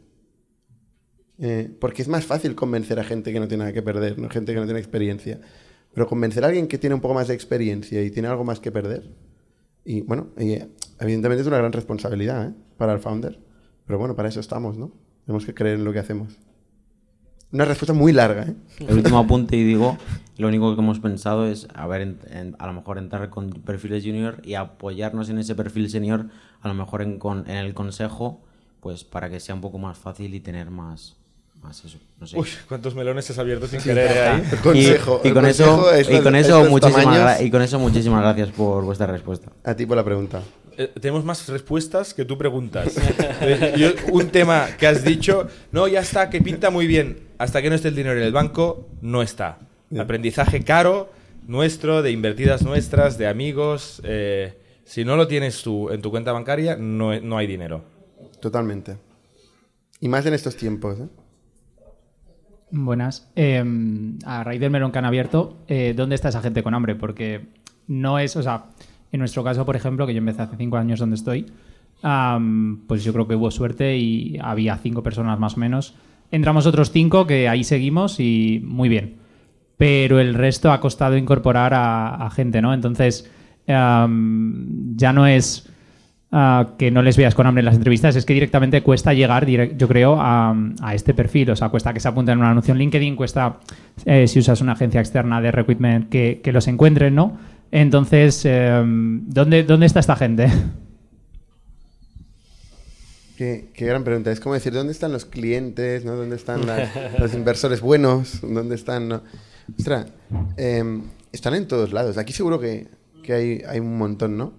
Eh, pero en general, si tú te dedicas a, yo qué sé, a, a los huertos verticales, eh, y hay convenciones de huertos verticales, y hay gente que ves que le flipa este tema, gracias José, eh, gente que le flipa eh, el, el tema del que tú estás hablando, eh, es el mejor sitio donde encontrar gente apasionada. Igual no por las startups, pero es que, es que no se juntan estas dos cosas. Si se juntaran, sería un emprendedor como tú y serían tu competidor. O sea, lo que tienes que hacer el, el founder es convencerle a esta persona de que se puede hacer otra cosa, que existe el concepto de montar una startup desde cero, que existe el concepto de conseguir dinero de inversores, que todos son conceptos que no son nada intuitivos, que no se encuentran en el día a día cuando vas por el metro, ¿sabes? O sea, entonces, esta misión de explicarle, hacer esta pedagogía con gente que tiene pasión por lo que hace, esto es imprescindible, ¿eh? Em, y que sabe, y convencerle de que, oye, tú puedes hacer lo mismo que haces, pero en un entorno más libre, donde tendrás más capacidad de acción, donde tendrás 100% de visibilidad de lo que está pasando en la empresa, donde te prometo que, que si tú consigues algo vas a poder hacerlo y vas a poder asumir los riesgos que hoy no te dejan en la empresa donde estás y ta, ta, ta, ta, ta, ta, ta, y, y convencerle. Y convencerle. Y esto no es fácil, ¿eh? El problema, yo creo, o sea, en mi caso por lo menos es eh, ni siquiera, o sea, es, el llegar a la gente. Quizá no he ido al sitio adecuado, o sea, no soy yo solo, realmente no es una startup ni nada, ¿no? Yo soy trabajador, pero eh, al final son compañeros o tal. Y, y, bueno, pues eso, no sé, al final eh, vemos que cuesta, que cuesta encontrarlos, ¿no? No sé. Cuesta, cuesta.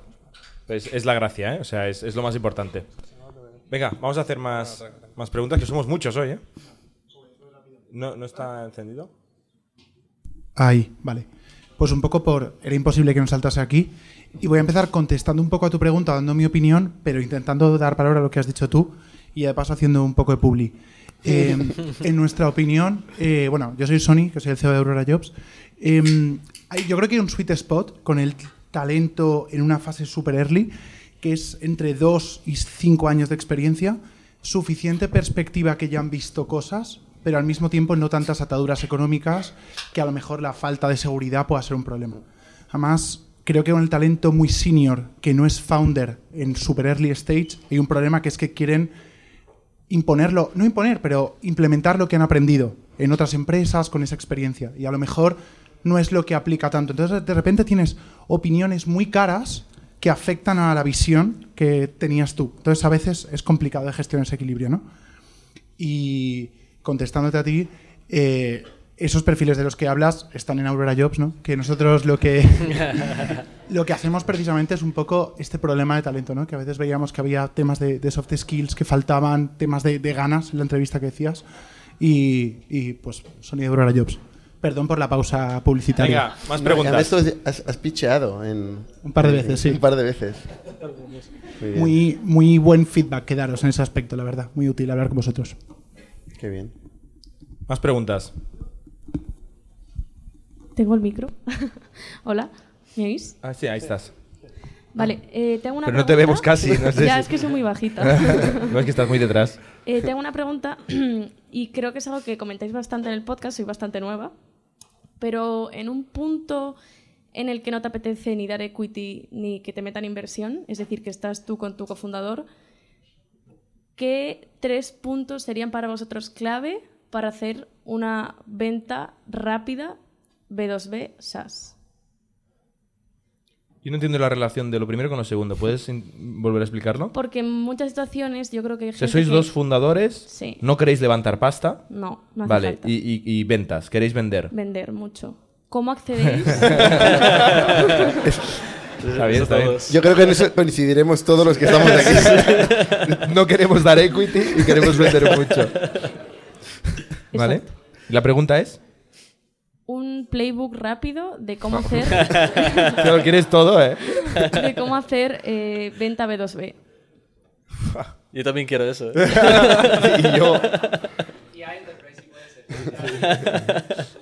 ¿Pero venta a clientes o venta de la empresa entera? Venta a cliente, venta de producto a otras empresas, Sin gente, sin equipos, sin contratar a nadie. sin contratar a nadie. Yo. O sea, yo a pie haríais cold calling, escribiríais por LinkedIn. O sea, ¿cuál sería vuestra recomendación para hacer esa venta? Pero lo bueno, lo bueno de ser solo tú es que no tienes que industrializar ningún proceso. No. ¿Sabes?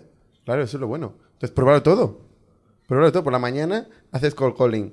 Por el mediodía eh, escribes mensajes a gente en LinkedIn. Eh, o, sea, o sea, pruébalo todo y, y es en este proceso de experimentación donde vas a ver, hostia, estos me responden. Este grupo de control me está respondiendo. Más de eso. ¿Sabes? Esto no me ha funcionado. Mm, muerte.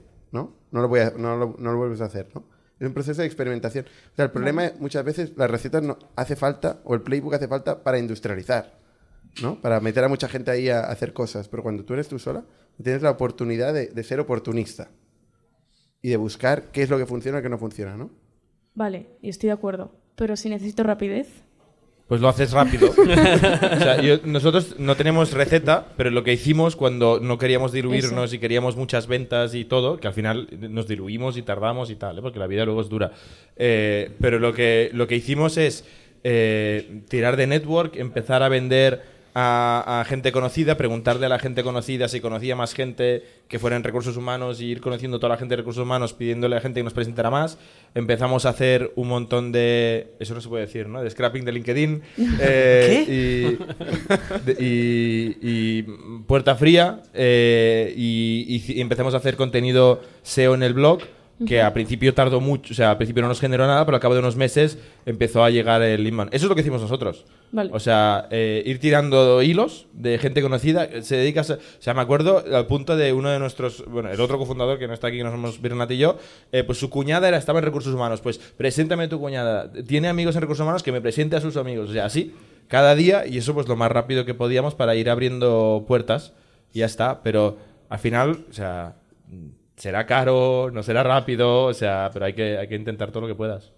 vale, Y no hay recetas, ¿eh? No busques recetas porque no las No, hay. no, pero bueno, oye, cualquier sugestión es, es bienvenida.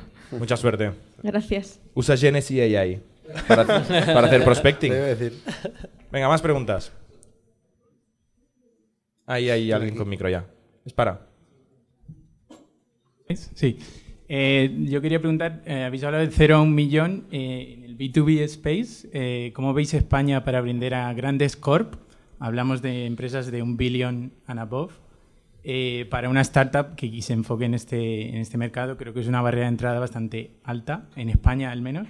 O sea, hemos visto casos de, de success stories como las vuestras o, o otras empresas enfocadas en SMB, porque aquí hay un montón de, un mercado un poco más grande, pero para enterprise puro, enterprise, una startup empezar a traccionar con, con- grandes corps, ¿algún tip, recomendación cómo entrar ahí? Sí que es verdad que, que hay, hay más B2B em, de, de pyme, ¿no? Pero tienes Tinyver, por ejemplo, tienes a los de Genesis que hemos invertido que también van a, corporaciones grandes. Eh, es un poco lo de antes, ¿eh? Has de ser muy insistente, muy pesado y el, problema de la corporación es que hay muchos decisores. Entonces de hablar con muchísima gente. Y es una venta que te va te va a llevar mucho tiempo, ¿no? Lo primero que te preguntaría es si es un B2B SaaS, si el producto está listo, eh, que nunca estará listo, pero si, si, si puede dar valor y a partir de ahí mucha insistencia, mucha insistencia.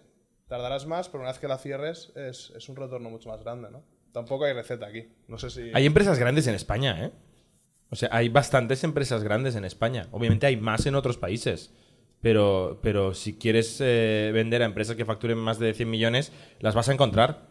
O sea, tú tienes que mirar dónde está tu mercado. Si está en España, pues vendes en España. Si está en Alemania, pues te vas a Alemania o aprendes alemán y, vendes a aquella gente. Si está en Estados Unidos, te vas a Estados Unidos. Pero quiero decir que hay empresas grandes aquí. No, no veo por qué estar en España es tan condicionante. Ahora, quizá te tienes que ir a... Tienes que ver dónde está tu mercado. Más que estar en España, esto para mí no es un problema. Es dónde está tu mercado. ¿Está en España o está fuera? Y mucha startup enterprise es cierto que se va a Estados Unidos porque ahí hay mucha enterprise muy grande. Pues bueno, pues te coges un avión y te vas. O sea, puedes ser español e irte ahí o puedes hacer una empresa desde aquí y vender ahí. Pero tendrás que viajar mucho porque en la enterprise, como dice Marcel, hay relación, hay que navegar, hay que hacer mucha reunión, hay ciclos de venta largo. Te sale más a cuenta quedarte ahí seguramente, pero, pero se- poder se puede. Como Puedes-. Ay, perdón. Dale, dale. Vale. Eh, como startup te diría, asume el riesgo tú, que no tienes, tienes menos que perder, desde luego, que el enterprise, y la persona con quien estás hablando, que tiene mucho miedo, por supuesto, y, y arriesgate con proof of concepts, con pilotos, ¿sabes? Con cosas que demuestren en pequeña escala dentro de la enterprise eh, lo que tú quieres hacer. Y eso yo creo que funciona mucho mejor que ir intentar hacer la venta imposible. Mm. Aquí en esta sala tienes eh, Telefónica y Microsoft. Búscalos. Muchas gracias. ¿Tú quieres decir algo? No, que empezara por Telefónica. Claro, es Lo que- mismo, sí, sí. Estás en- Buen- buenas. Eh, aquí.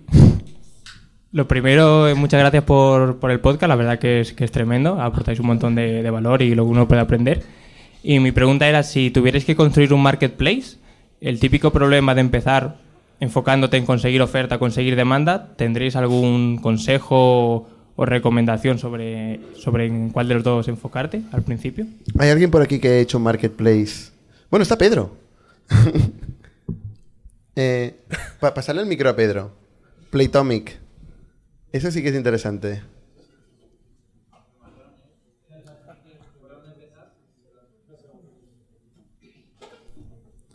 Bueno, gracias, ¿Qué es Pedro? interesante. Aquí esto en Madrid no lo sabéis, pero en Barcelona la gente que viene de audiencia siempre pilla.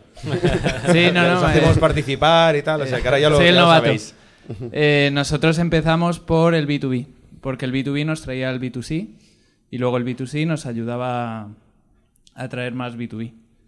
En nuestro caso fue, fue solo eso, solo vender a clubes deportivos, nos traían a jugadores, más jugadores, traen más clubes y hasta a día de hoy. Y- Pero hay un libro muy bueno, ¿no? Que es el, el Cold Start, eh, ¿cómo se llama? ¿Lo habéis leído? Hay un libro justo de esto que se llama Cold Start Problem o, o algo así. ¿Es Andrew Chen? ¿Puede ser? Es una, un cover azul y habla justo de esto. Y luego hay otro que se llama The Platform Re- eh, Revolution, que habla también de lo mismo. Hay un montón de documentación y seguro que para tu startup eh, ya está la, la respuesta en Internet. Vale, vale, muchas gracias. Yo tengo tengo otra- una pregunta de continuación. ¿Cómo conseguiste convencer al, al club de que utilizara vuestra plataforma? ¿Cuál es el valor que le aportabais? Porque no era comunidad, Bueno, no, en no la teníais. En nuestro caso está, está en el podcast, pero empezamos... eh, eh, Te la han devuelto a ti, ¿eh? Escucha el No, podcast. de Indie. era un setup. No, eh, Para que em- escuchen. empezamos co- eh, comprando una empresa B2B que ya tenía un portfolio de clubes, eh, tenían como 400 clubes y de ahí fueron como dos años de desarrollo de producto para hacer el marketplace. No era una empresa marketplace, sino era ya un producto SaaS para la gestión de clubes deportivos. Entonces eh, fue muy oportunista. Es, es el libro de Andrew Chen que estuvo en Uber. Eh, fue el Head of Growth de Uber y ahora es VC en Andreesen Horowitz. Es muy bueno este, sí. Sí, yo The lo. Problem. Muy ¿Más bien. preguntas? Hola, eh, yo tengo una empresa que se dedica al mundo de recursos humanos parecido a vosotros, pero más a la parte de reclutamiento. Entonces, no, no me influye tanto para la etapa que estamos nosotros, sino es un tema más de, de cultura y de conocer vuestra experiencia y qué expectativas tenéis del mercado español desde el punto de vista de digitalización, recursos humanos. Hay mucha competencia, vosotros tenéis evidentemente también mucha competencia. ¿Cómo lo estáis viviendo? Hace no mucho, eh, hace dos o tres días, había un artículo en el país que decía que las empresas españolas eran de las menos digitalizadas de toda Europa, es decir, había muy pocas. Eh, yo no sé, en algunos puntos creo que eso es bueno, en otras cosas creo que es malo porque la accesibilidad a ellas es compleja. ¿Vosotros cómo lo estáis viviendo desde vuestro tamaño, que evidentemente es mucho más grande? Tenéis muchos players seguramente compitiendo. ¿Cómo vivís el mercado español? ¿Qué sensación tenéis? ¿Estáis más yendo a empresas que no tienen nada o a quitar a competidores que están instalados ya en las propias empresas? Contadme un poco vuestra experiencia ahora mismo, ¿no? ¿Cómo se llama tu proyecto? Peterbit. Ah, vale, vale. Eh, en general, o sea, es malo para, el- para el país que estén muy poco digitalizadas las compañías, sobre todo las pymes. Y, y es bueno para nosotros mm, que podemos ayudarlas, ¿no? Y que tenemos prisa para ayudarlas. Y realmente la mayor parte de nuestras conversaciones no estamos reemplazando eh, software, todavía vemos muy poca digitalización. Muy poca. Es que eso cambia rápido. O sea, yo no me imagino en 10 años que una empresa no utilice software eh, para gestionar todos sus datos eh, de cualquier proceso. No, no me entra en la cabeza. Y para vosotros ahora mismo los canales siguen siendo más o menos los mismos, es decir, LinkedIn sigue siendo un canal eh, que buscáis mucho o estáis haciendo todo tipo de nichos para encontrar esas empresas que no están tan digitalizadas y que evidentemente no, no están ahí, ¿no? El director de recursos humanos o perfiles que buscáis, influencers, quizás ya dejan de estar tanto en, ese, en, en un nicho tan concreto como puede ser LinkedIn. Hacemos de todo ahora. La De hecho, secreta, va. LinkedIn- El coste por lead. LinkedIn no ha sido un canal relevante para, para nosotros, ¿eh? O sea, No. igual, igual ahora él puede serlo más. eh, lo ha sido más para hacer outbound y, y tal. Pero cuando empezamos, empezamos muy enfocados al contenido. Ujú. A la generación de contenido para distintas etapas muy, para, muy por arriba del funnel de la compra de un software de recursos humanos, ¿eh? Por ponerte un ejemplo, eh, pues alguien que está planificando las vacaciones, pues necesita el calendario laboral de la provincia de Madrid. Pues esto lo tenemos ¿no? nosotros. eh, cualquier tipo de plantilla de cómo hacer pues un plan de igualdad, eh, seguramente si lo buscas va a salir Factorial pues en una posición buena, ¿no? Espero, espero, toco madera. Entonces hay distintas, distintos problemas que tienen las, las empresas, o sea, las personas que tienen el poder de decisión de compra de un, de un software de recursos humanos que son previas a la compra de un software de recursos humanos. Y generando contenido alrededor de estos problemas es como nosotros hemos captado una audiencia que luego eventualmente nos ha comprado. Yo, yo sigo vosotros desde hace mucho tiempo, desde antes del COVID, cuando vosotros cogisteis evidentemente todo el tema de, de fichar, os vino un momento bastante, creo, potente para vosotros, eh, justo COVID o quizás antes por ahí, ¿no? Y ya que tú cuentas un poco esta parte, ¿no? De, de que habéis desarrollado estrategia de contenidos, ¿qué expectativas en tiempo marcasteis quizás en su momento para decir, oye, estoy invirtiendo en esto y yo sé que el retorno lo voy a obtener quizás en un año, seis, dos, cuatro, es decir, algún momento o dijisteis, vamos a esperar a ver cómo va saliendo? Es que esa es la gran falacia del tema del, del contenido. A la gente le da pereza. Le da pereza porque lo ve como algo a largo plazo. Y es que solo Pero es creo... que es a largo plazo. Pero es que todo es a largo Ya, plazo. ya, es que espero que hagamos todos aquí cosas a largo plazo. O sea, el, el largo plazo empieza hoy, ¿eh? Empieza hoy. Y la falacia es, solo hasta dentro de un año voy a conseguir que eso tenga impacto. Mentira. Mentira. O sea, tú puedes... eh, es- volvemos a la experimentación. Tú pruebas de generar mucho contenido y puede ser que una de estas piezas de contenido se posicione hoy. Y esto hoy es tráfico hoy. eh, y es leads hoy. Lo que pasa es que tienes que hacer muchas. Tienes que encontrar cuáles son las que funcionan. ¿no? Volvemos a las recetas, que no, no hay receta. Tienes que probar muchas cosas. Entonces parece mucho menos cierto, desde luego, hacer contenido y esperar que alguna, alguna de esas piezas de contenido genere tráfico que darle a la maquinita de tragaperras del, del PPC, ¿no? Que es lo que acaba haciendo todo el mundo. Bueno, eh, tú mismo. O sea, el PPC se hace muy caro. Claro, claro. Nada, eso. Muchas gracias. A ti. Venga, va. Una, una Aquí. más. Hola. Eh, ¿Qué tal? Eh, gracias por traer el podcast a Madrid. Soy el CEO de, de Fresh Greens, que somos como el eh, Witaka vegano. Eh, quería preguntaros cómo veis el... Bueno, hablasteis de Witaka, por cierto. Tengo un mensaje para el Chocas. Eh, A ver, a ver. He creado polémica ahí metiendo... Pero ¿cuál es el mensaje, cabrón? ¿Te imaginas? Lo, lo hago. No, no, no, no, no. No, no, que, no, que, no que se lía. O sea, yo, yo estaba viendo la polémica y yo estaba, yo estaba flipando. Yo estaba así como... Hostia. Di, di algo, ¿no? Poner, ¿No poner te metiste ahí en el, en el Le dije, o este? sea, le dije a nuestro. Tenemos un chico de, de brand que lleva como todas las cuentas y le dije, vamos a poner algo, ¿no, tío? Y vi el Twitter y 70 followers y dije, puta madre, esto se va a hacer súper viral. Eh, no le íbamos a mucha caña a Twitter, entonces no pudimos. Eh, pero fue la. A Huitaca sé que le ha venido bien, no sé si a largo plazo, pero en el corto le vino bien y a nosotros fue la mejor semana de adquisición que tuvimos nunca. Y no estábamos metidos nada en la movida. Pero bueno. eh, no, era esa, no, era, no era esa la pregunta, ¿eh? O sea, pero si queréis, oye, freshgreens.es, código ITNIC, 50% de descuento. Epa. ¿Sí o no? Eh, lo voy a hacer ahora, se me acaba de ahora, ahora me he metido, no creo. Pero, os- No, claro, estos son canales, canales, ¿ves? 50 no está, ¿eh? O sea, 50 es solo para vosotros. Eh, no, no, no regalamos tanta comida. Eh, la pregunta es, quiero haceros dos. Una, ¿cómo veis el mercado de Money? Porque es un momento muy malo de mercado para vender la empresa, pero muy, eh, muy bueno para comprar, creo. Eh, porque mucha gente se queda como por el camino, o se queda sin pasta, o, y hay oportunidades para gente sobre todo como vosotros que, que tenéis cash. Y, y luego, y luego ¿cómo veis, eh, cómo veis eh, lo que está haciendo el CEO de retention.com? Eh, no sé si lo habéis visto. No. Ah, pues ¿Está os, haciendo? os en- os encantará. Está haciendo un, un building in public, eh, tiene como 25 kilos de RR, eh, pero con métricas, o sea, building in public a saco, tiene un equipo de producción en su casa metido, todo... Bueno, ya, pues ya os lo he contado, o sea que- Retention.com. Retention.com, sí. Vale. ¿Pero qué hace?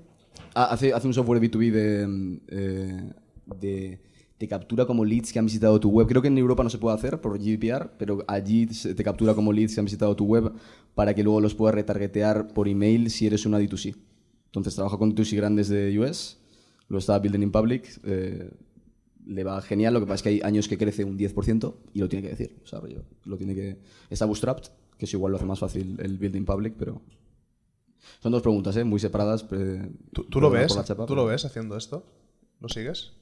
A él, sí. Y no tengo, o sea, tengo lo opuesto a lo que hace él. O sea, yo tengo, yo cocino platos, no. Eh, pero le sigo porque el tío da todas las métricas. Entonces es curioso. Eh, y es raro que una empresa tan grande lo haga. Pero no es lo opuesto, ¿eh? Porque tú tienes un negocio de suscripción, si entiendo bien. No, claro, eso es verdad, eso es verdad. Sí, sí, sí, sí. Es parecido Eh, al SaaS. Es, sí, lo que pasa es que la retención... ah, ¿Cómo va la retención? bien, pero no es, la de, no es la de un SaaS. Bueno, depende del SaaS. Me imagino que como la de Holded, más o menos. ¿Cómo la de? Parecido a la de Holded, ¿no? Algo así. O sea, o sea, como la que puede tener un SaaS que vaya muy a SMB. Si vas a una SMB que sea como de 1 a 10 empleados o si vas a freelancers, esa es mi retención. Eh, O sea, tienes un churn del 3% mensual o por no, no, no, no, mucho más, mucho más. O sea, al, al final es una suscripción mensual, eh, semanal, perdonar, pero... Lo vas a acabar diciendo, ¿eh? No sé si has visto algún podcast. No, no, no. O sea, no, he hecho, no he hecho ningún podcast. la- yo soy muy abierto. O sea, yo creo que Witaka tiene mis métricas, me refiero. O sea, yo no. O sea, le picha todo Dios en España. O sea, no. Eh, ¿Cuánto vendes ya que estamos? el año pasado 2 millones. eh, en total hemos vendido como tres y medio. Estamos desde el 21. Pero el 21 fue. O sea, el 21 era yo con dos locos en Valencia vendiendo. No sé, vendimos como 60.000 euros. Eh, o sea, que en realidad 22 y 23. Y. No sé qué estamos hablando. No, la pregunta- me he olvidado totalmente la O sea, pregunta. ¿Por qué no te interesa? de- Ni qué era la pregunta. ¿Cómo te llamabas? Pablo. Pablo, ¿por qué te interesa lo del M&A? Me interesa porque eh, me leí Kings of Capital hace poco. No sé si alguien se lo ha leído. Que es un libro del fundador de Blackstone. Eh, no, de Blackstone no. De, los, eso los confundo. De Blackstone, sí, de Blackstone, sí. Y el tío contaba como. O sea, cuenta varias veces cómo ganaron muchísimo dinero comprando compañías haciendo buy and builds cuando el mercado estaba muy bajo y siendo como los que apostaban ahí. Entonces, no entiendo por qué no más startups lo hacen, sobre todo startups que levantaron en el pico. Ese será ese era el- A mí igual se me aplica, igual intentamos hacer algo, pero. Nosotros hemos comprado una startup, de hecho es aquí Manu, de Fuel. Sí. Eh, y, y bueno, es- es- o sea, sí que hemos visto una oportunidad en, en estos, en los últimos en los 12 meses, ¿no? Eh, y estamos desde luego atentos a, a oportunidades. Si conoces alguna que, que crees que nos puede interesar. Lo que no nos gusta es, obviamente, hacer cosas irracionales. ¿no? Ok. Eh, nunca, nunca lo hemos hecho, o sea, no lo hacemos ni para el M&A, ni para el PPC, ni para ninguna, ninguna parte del negocio. O sea, irracional dices de valoración. Exacto, vale. exacto. Pero Y- claro, ahora las valoraciones están más bajas. Bueno, esto, yo no sé. yo no- o sea, tú lo dices y, y te creo si tienes información. Yo, cuando veo las, com- No las ves, las ¿no? compañías cómo se valoran, ahora y siempre. Nadie, se, nadie se vende barato. ¿eh? Ok. A no Yo no ser yo no tenga estoy de de. Yo no estoy de acuerdo, exacto. No estoy de acuerdo que sea un mal momento para vender compañías. Eh, la semana pasada. No quiero contar demasiado, ah, mierda. Como voy para atrás. Eh, He escuchado historias de muy buenas operaciones que están pasando ahora mismo. Eh, operaciones buenísimas para, para los fundadores, para los inversores de las compañías. Eh, quiero decir que no es mal momento para vender y sí es buen momento para comprar. Ok. ¿vale? O, sea, pero no- que- que- o sea, una compra-venta no es un ojo hacia el otro, ¿sabes? O sea, debería ser un win-win. Claro. Con lo cual, eh, una buena compra o una buena venta es buena para los dos, porque uno tiene que tener alguna motivación para vender, quizá quiere liquidez, quizá quiere, tiene un problema con el cap table, quizá ve una amenaza que si no se uno- une a uno más grande, pues le harán irrelevante, ¿no? O sea, hay muchas razones para vender, tanto a un estratégico, ¿no? Que sería pues más defensivo, Ujú. decir, oye, yo solo no puedo en este mercado, me compra uno grande y juntos sí podemos, y oye, yo me llevo un pellizco de liquidez y un upside con un earnout y tal, perdón por el inglés, pero... eh, y luego hay las compras por private equity, que es mm, puro eh, eh, quita riesgo, Claro. y fundadores que llevan ahí años y años y años eh, creciendo la compañía, priorizando crecimiento por encima de rentabilidad, no se han distribuido ni un euro de beneficio y de repente ya alguien y le paga pues 10, 15 años de, de- de- de dedicación. Oye, pues bienvenido sea. Y se llevará el private equity una pasta, pues se lo merece porque ha puesto un capital a trabajar. Los fundadores, los socios, los empleados se llevan un pellizco, pues se lo merecen porque han hecho que la empresa llegue ahí. Hay deals buenísimos ahora mismo Mm. para vendedores y para compradores. O sea que yo no creo que sea un mal momento para vender para nada. Vale. Y no lo veis como algo, o sea, no es, es oportunista en Factorial. Hay algunos, hay, hay distressed y hay no distressed. Vale. Pero esto siempre, es que siempre hay distressed, por razones que sean. Ahora hay más distress. Ahora hay más, claro, pero siempre ha habido punto, sí. Ahora hay que no se levantan rondas. No, en Factorial o sea, es oportunista, pero al final, las- una startup, me has preguntado, ¿por qué startups no compran más startups? Una startup tiene algo muy importante que es el foco. Sobre todo cuando, cuando es, cuando es ya eh, scale up, unicornio, etcétera, crece mucho más, todavía es más importante, ¿no? Entonces, tiene que ser algo muy claro, muy oportunística, de porque, oye, pues un mercado que me interesa mucho, un cliente, etcétera, pero no, no son modelos de private equities que compres diferentes tipos de compañías y, y busques sacarle un rédito. Eso no lo vamos a hacer nunca, ¿no? Entonces, en el caso de Fuel, por ejemplo, nosotros nos gustaba mucho el, el- el sector de finanzas, apostamos mucho por las finanzas, estamos desarrollando un montón en ese, en ese mercado y había un equipo muy bueno y nos encajó muchísimo, ¿no? Eso lo seguiremos buscando siempre. Claro. Pero un equipo que tenía una máquina de go-to-market que era pequeñita, nosotros que teníamos una máquina de go-to-market grande. mm, Claro, el fit era muy bueno. Creamos más. No, se, ¿no? se me ha ocurrido porque le escucho al, a Sergio. No. No lo sé. Bueno, el, el de Playtomic, que compraron, Pedro. el que compraron, que compraron una compañía eh, y me parece como que es algo que los, la mayoría de los founders, igual ellos sí, pero que no tienen en el toolkit. O sea, ni lo piensas. No Es piensas cierto, que es una es cierto. posibilidad. Eh, Pues, no, pero es una opción interesante. ¿eh? O sea, hay, hay muchos casos. Han pasado por el podcast también el caso de Ricard Guillem. ¿Cómo se llama la...? Kafler. Kafler. Que también, también compraron. o- También compraron Ah, muy temprano eh, y les dio un volumen muy rápido, ¿no? Y consiguieron pues juntar la capacidad de fundraising, por un lado que tienen los- las startups, con un negocio más consolidado, pero que igual le apetece eh, otra cosa, ¿no? Y, y esta- este mix generó una empresa que Sí. está creciendo, ¿no? Claro, te, te pones muy a lo bruto y compras por múltiplos de EBITDA y estás levantando a múltiplos de revenue. O sea, muy a lo. Hay high fundadores level, pero- financieros que lo hacen. Claro. ¿no? Nosotros que somos más ingenieros, pues nos ponemos a hacer Sí. software. Producto pero hay gente Sí, que no viene es tanto nuestro perfil, pero sí, sí. Sí. Los hay. Ok. Bueno, con los años vamos aprendiendo algo. Venga, última pregunta. Vale. Hola, ¿qué tal? Soy Jaime Arias de, de Shakers. Primero, muchas gracias por, por dar cátedra aquí como, como siempre cada jueves y cada lunes. Gracias a Guaira por organizar esto y por invertir en Shakers. Aprovechando que se está hablando mucho de talento y que nosotros pues, nos dedicamos un poco a este sector, eh, bueno, un poco no, completamente, ¿no? Eh, creo que ya lo hablasteis en el podcast que tuvisteis con nosotros, pero ¿qué pensáis de la fuga de cerebros que está habiendo a nivel, principalmente en origen en Estados Unidos, pero que está arrastrándose a Europa, también a España? Eh, ¿Creéis que gente que trabaja en multinacionales, que está empezando a dejar sus trabajos para elegir cómo y cuándo, y, y en freelance, como hacemos nosotros, ¿creéis que los salarios van a desaparecer? Yo, yo creo que no completamente. ¿Creéis que van a empezar a incentivarse mucho los proyectos? Gente que igual muy top va a empezar a apostar un poco por trabajar más a éxito, más cuando quiere, como quiere, o, o- o cómo lo Vaya, vaya falca. Vaya falca estás metiendo aquí. El pitch ¿eh? encubierto. Y, pitch- tengo otra pitch de puta madre. pitch encubierto, sí. Convertido en pregunta. Eh, y segundo, nada que ver, eh, ¿cuál ha sido, qué es lo más loco que habéis hecho para, para conseguir un cliente? Si podéis elegir. Yo tengo una pregunta. ¿Dar cátedra es, es dar la turra o es algo bueno? Porque no conozco la expresión. Bueno, es dar la turra con calidad. Ah, vale. No sé si es bueno o malo. No sé Bueno, si bueno, ofenderme. bueno. A ver, responde. ¿Yo? ¿Quieres que dé cátedra? Sí. Eso que es muy interesante, ¿eh? el tema de la, de la elastificación del talento y del trabajo, ¿no? O sea, este hecho de que vaya todo on demand, ¿no? Todo es una API, ¿no? Yo quiero un, un traductor y contrato una hora de traductor. Quiero un programador y contrato un proyecto de programador. En lugar de tener una plantilla fija y tal. Esto es una tendencia que la vemos en algunas partes de, de- de la vida.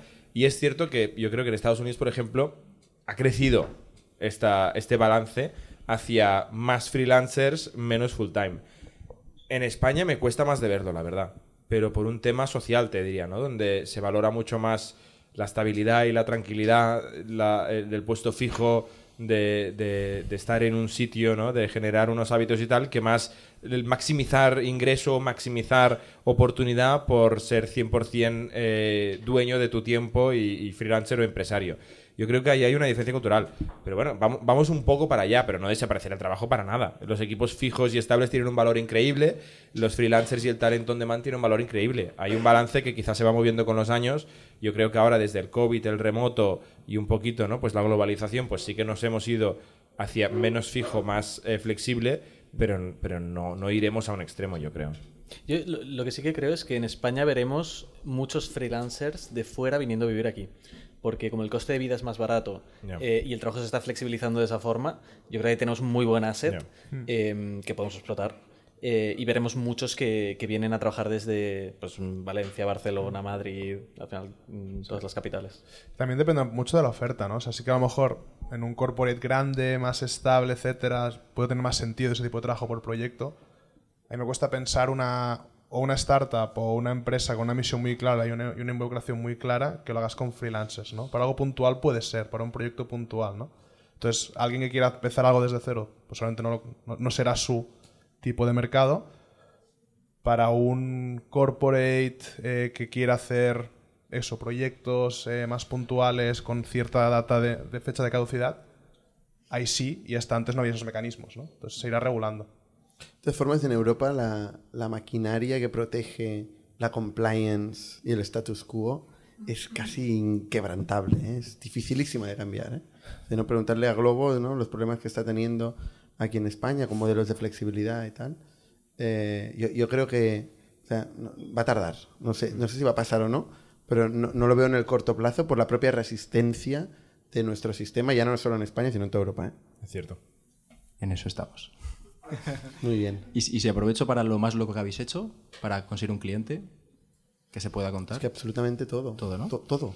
A ver, eh, un ejemplo que se me ocurre, no, no es muy loco, ¿eh? pero es que, o sea, en cualquier sitio, pero la última vez que hicimos un evento de empresa, fuimos a un camping y ese camping se convirtió en cliente.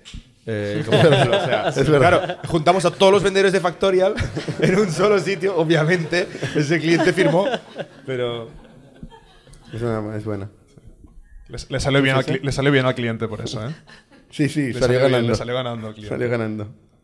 Sí, también eh, coworkings, eh, sitios de eventos. O sea, nosotros cuando vamos a un sitio eh, le picheamos, obviamente, ¿no? Aquí salís todos clientes de Factorial, ¿eh? ¿Nos han avisado? ¿Nos han avisado? Nosotros somos. Perfecto. Bien. Muchas gracias. Eh, ¿Tú quieres decir algo? No. Ah, vale.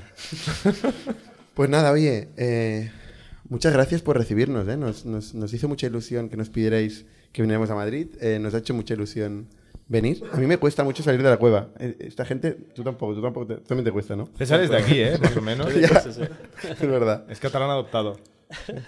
Eh, y, pero, pero, ostras, pero vale la pena, ¿no? Vale la pena de vez en cuando salir, ver la luz. ah, y tal. Muchísimas gracias y con la gente que nos sigue online, hasta la semana que viene. Somos un ecosistema de startups tech de Barcelona, creadores de Camalún, Kipu y Factorial, entre otras. Ofrecemos más de 5.000 metros cuadrados de coworking a startups y organizamos eventos diarios para discutir negocio y tecnología hasta la saciedad. Desde ITNIC Fund invertimos en equipos con capacidad de construir grandes productos y negocios. ¡Te esperamos!